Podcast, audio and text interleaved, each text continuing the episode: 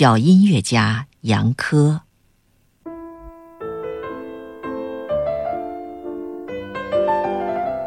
从前，波兰有个孩子叫杨科，他长得很瘦弱，脸黑黑的，淡黄色的头发直披到闪闪发光的眼睛上。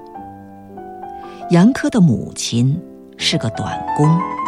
过了今天，不知道明天会在哪里，好像寄居在人家屋檐下的燕子。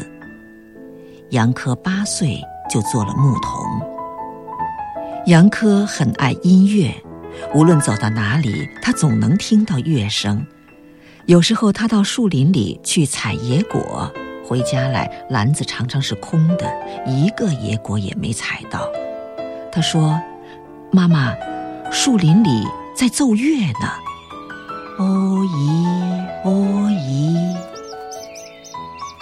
田野里小虫为他演奏，果园里麻雀为他歌唱，凡是乡村里能听得到的一切响声，他都注意听着，他觉得都是音乐。堆草料的时候，他听到风吹得他的木叉呜呜作响。有一次，他正听得出神，被监工看见了。监工解下腰带，狠狠地打了他一顿，要他永远也忘不了。大伙儿管他叫小音乐家杨科。春天来了，他常常跑到小河边去做笛子。傍晚，青蛙呱呱地叫起来，啄木鸟笃笃地啄着树干，甲虫嗡嗡地叫。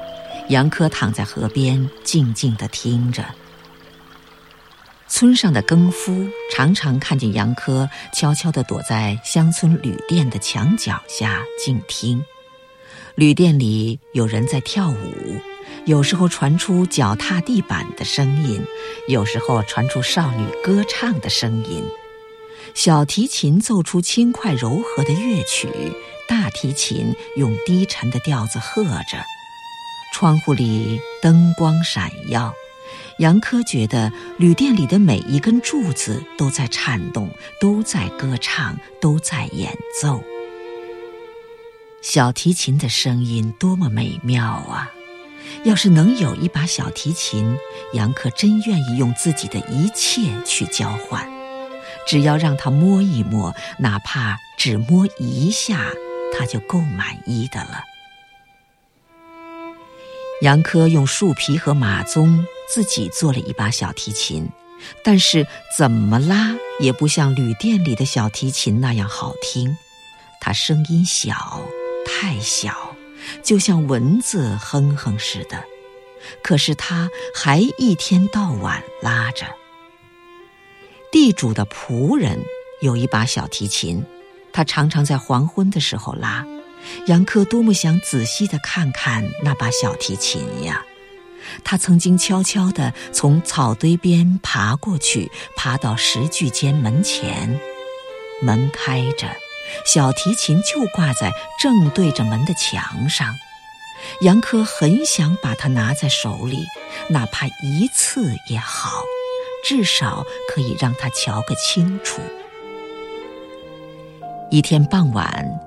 杨科看到石具间里一个人也没有，他躲在草堆后面，眼巴巴地透过开着的门望着挂在墙上的小提琴。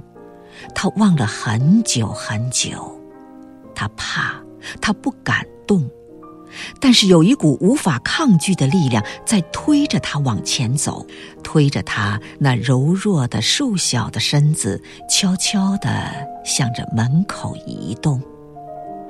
杨科已经进了石具间，他每走一步都非常小心，但是恐惧愈来愈紧地抓住了他。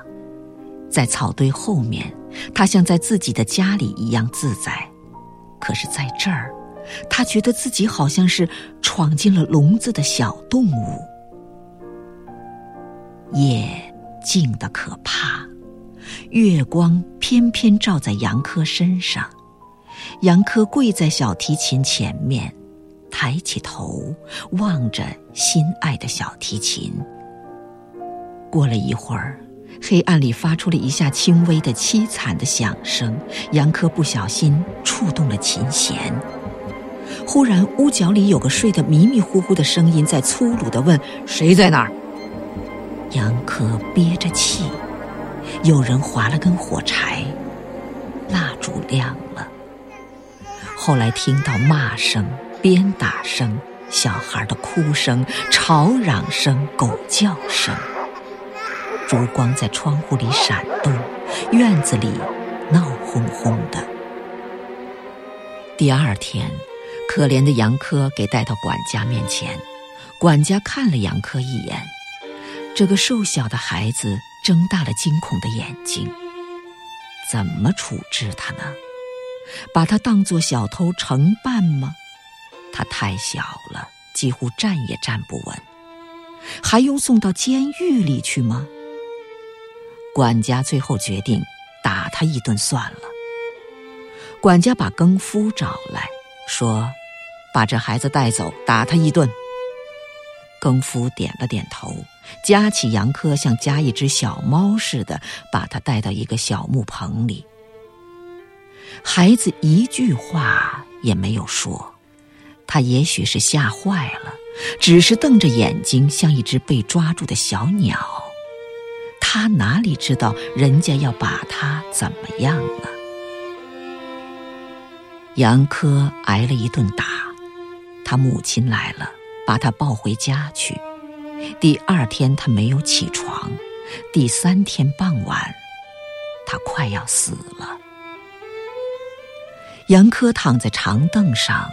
屋子前边有一棵樱桃树，燕子正在树上唱歌。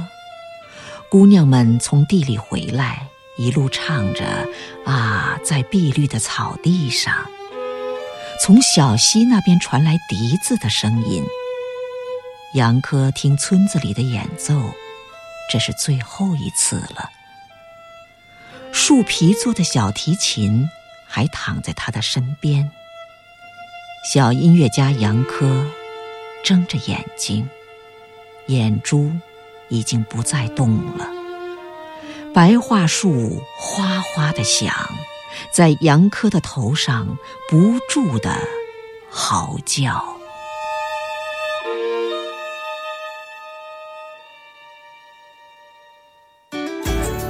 更多课文，请关注微信公众号“中国之声”。